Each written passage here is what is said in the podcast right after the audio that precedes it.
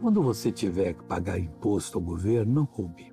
É como quando você paga o dízimo na igreja. A missionária, eu não concordo, nem fale duas vezes isso. Veja o que diz Romanos, capítulo 3, versículo 6. Por essa razão também pagais tributos, porque são ministros de Deus, atendendo sempre a isso mesmo. Acabou.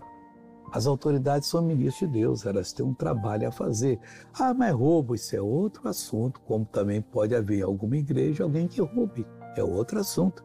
Eu sou membro lá, eu pago o meu dízimo, entrego, eu dou as minhas ofertas, crendo que Deus não vai me deixar ser enganado. E Ele vê aquilo que eu entreguei. Ele vê também o que alguém desviou. Esse alguém vai pagar o preço, mas isso não vai atrapalhar com que eu seja abençoado. Então, seja uma pessoa de Deus, faça a obra do Espírito de Deus e você vai ser uma pessoa muito abençoada. As autoridades, repito, são ministros de Deus para fazer o bem.